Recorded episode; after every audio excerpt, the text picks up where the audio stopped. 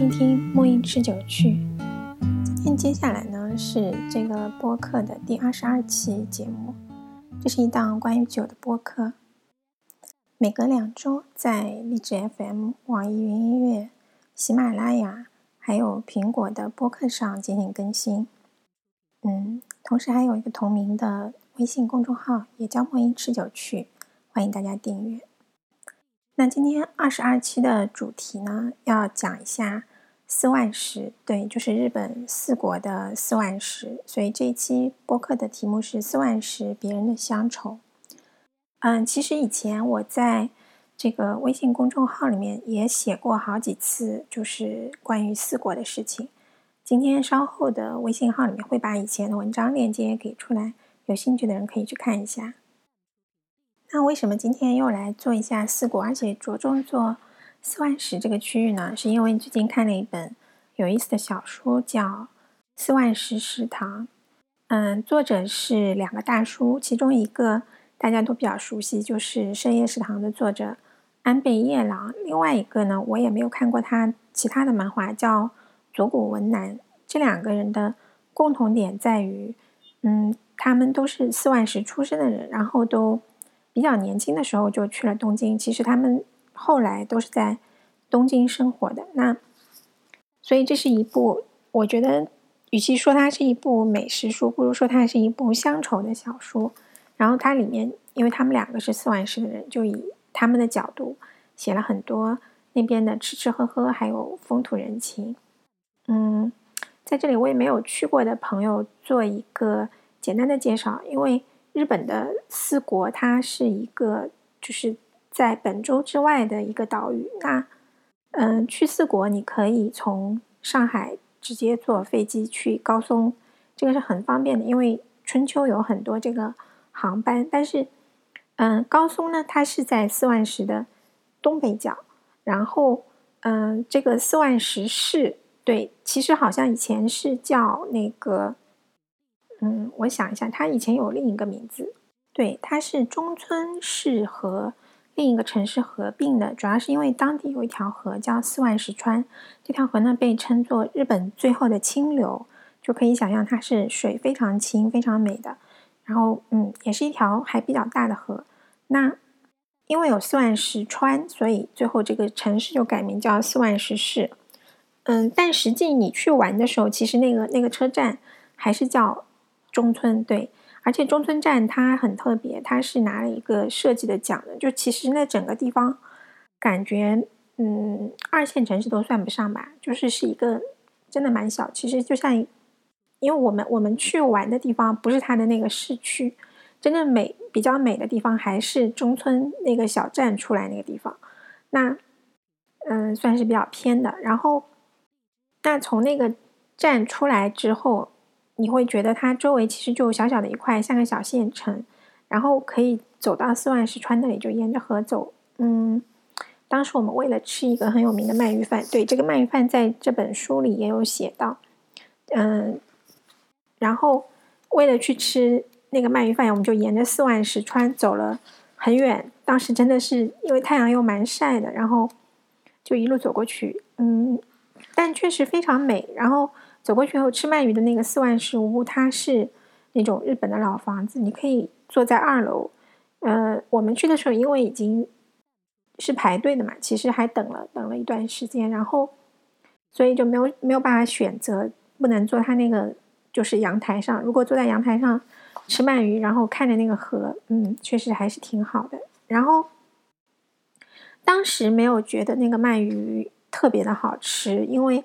嗯，吃的时候我觉得好像比起以前吃过，因为我们去去吃过柳川的鳗鱼，那个是在日本非常有名的，就觉得好像稍微要口味要平淡那么一点。但后来才发现，就看这个书也才知道的。嗯，就是因为日本的鳗鱼分为关东和关西的，关东的是它是等于先稍微那个。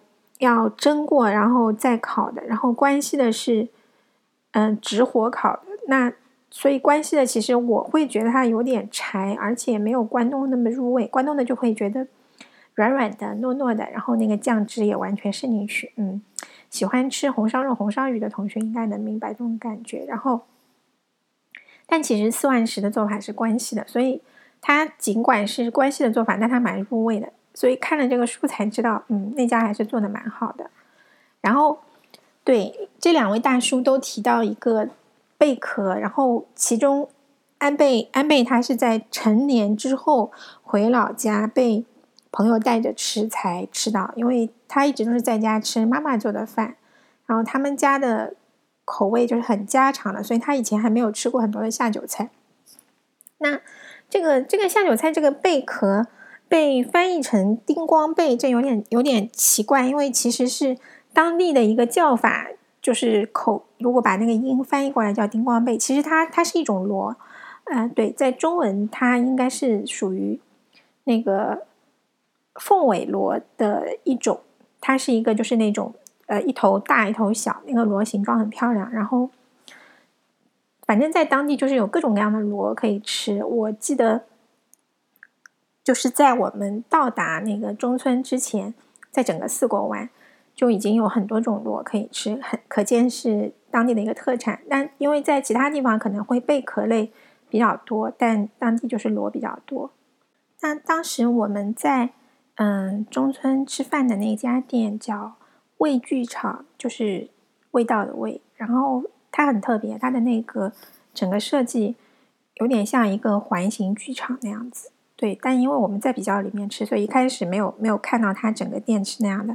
最好像是后来吃完了出来，人家要已经快要打烊了，然后又发现他们就是在外面那个环形的吧台那里放了那种大薄的菜，就是很多。煮的东西，然后跟我一起去的两个朋友又特别馋，又要想坐下来吃，最后老板也很豪爽，就就让他们坐下来又吃了一些。那像安倍夜郎他在深夜食堂里面写四万石，他第一次提到他的故乡，其实那个故事非常的，嗯，就是深夜食堂一贯的调子，有一点点忧伤。他是讲有一个女演员每次来都会吃一个炒面，上面要撒海苔，然后。炒面上面浇酱油，好像是。然后有一次，有一个流浪汉就是在他门口的捡到了他的那个店主的钱包，然后他直到等到打烊才过来。然后店长店长就说：“那个店主就说，哎呀，谢谢你。然后说你都没有吃早饭嘛，就请他吃了东西。后来他就看到电视上那个放出来那个女演员，那然后他就说。”店主就说他经常过来呢，啊，对，他是要吃那个辣酱油炒荞麦面，然后加个荷包蛋，每次都吃这个特别简单的一个食物。然后那个流浪汉就跟他说：“老板，你你在那个炒面上面撒一点四万石的青海苔吧。”就是他就这样建议了。结果那个演员一吃，他就想起来了，这个是他当年他父亲每次做给他的。吃法就肯定也是一个，看这个样子肯定也是一个要么酗酒，要么有其他问题的爸爸，所以最后就落魄成流浪汉了。父女俩也没有什么联系，然后就是一个简单的故事。你在四万石经常能看到，它海苔是他们当地的一个很有特色的东西，然后就是商店里都会卖干的海苔。嗯，对，但我当当时没有买。然后，嗯。最经常出现的一个下酒菜就是海苔天妇罗，嗯，这个这个天妇罗有点丑，就因为它就是一团一团绿海苔，然后炸出来的。那我个人不是很能欣赏，因为天妇罗这个东西，我比较喜欢藕啊、香菇啊这种，因为海苔它非常吸油，一炸之后就感觉那个东西就是一团油，有点难受。但我非常喜欢，嗯。四万石当地的名菜卡索塔达基啊，关于这个我之前写过，呃，一个小说，还有一个随笔，都是叫《此人之药》，因为因为就是那个东西我觉得非常好吃，但是我两个朋友跟我一起去的，他们都是超爱日料的，但他们两个都完全吃不了。那以前我就把它翻译成，就按照字面意思翻译成敲煎鱼，因为它其实在做的时候就是是用那个嗯稻草，就是。大火猛猛烧一下它的外皮，其实它就外面有一层大概一公分是熟的，但里面还基本是生的。然后再把这个煎鱼呃切成大块，然后加那个就是各种它加大蒜啊，加紫苏，加酸橙，就加好多这种调味料，然后浇在上面。那这样的话，就是虽然它是一个本身是一个很厚的鱼块，但是它这些调味料在里面，就是有一种酸酸的入味，还蛮好吃的。然后，因为他们在加调味料的时候会拍打它，所以叫敲煎鱼。我当时是这样翻的，但其实这样很难理解。然后我这次看四万食食堂。嗯，这个译者很巧妙，他把它翻译成半烤煎鱼，那我觉得还是很恰当的传达了他这个做法，因为他确实只是烤到半熟而已。嗯，对，然后我很喜欢这个，但是因为朋友们都接受不了，他们当时怀着一种就是要逃离四万石的感觉，因为走到哪儿都是都是这个菜，而且你在。街上走看到的广告也好，然后你随便翻开一本美食杂志也好，每一页都是这个菜，然后他们两个人就很崩溃。嗯，不知道他们还愿不愿意跟我再去四万食？我可以拿那个当地的嗯好吃的小虾，然后那个也不是小虾，那个虾腿很长，他们叫长臂虾，可以拿虾，可以拿那个螺来诱惑一下他们，看他们 愿不愿意。那嗯，比如就是。左谷他也谈到说，其实他自己最喜欢的口味就是他妈妈做的咖喱。哎，我看到他这个写的这个咖喱的做法，我觉得还蛮有道理的，可以下次尝试一下。他就是把两种咖喱块混起来。我以前有个朋友也跟我说过，他说你你就买两种咖喱块，买一种是不那么辣的，一种是辣一点的，然后混在一起，这样会比较好吃。然后他就说两种咖喱块混起来，然后加。苹果泥和生姜末，然后再把呃其他的你要猪牛肉啊、蔬菜啊什么加进去。我觉得这个看起来蛮好吃的，嗯，不过最近比较上火，我还是不能吃咖喱。上次玩的时候，我们是买了四国的 pass，JR pass，然后就环绕整个四国，就是从高松出来，然后往往西走，再往南，然后再往东啊，对，然后再往北，就绕了一圈，然后回到。回到高松之后，再从高松回上海。嗯，建议大家也可以这样走，因为这样就能玩到很多地方。然后，呃，我当时一起玩的朋友，他们看到那个四国八十八所巡礼，他们很想下一次走一次，但那个要走好好几个月徒步，而且，嗯，路上有看到走那个的老外，觉得感觉已经变成流浪汉了。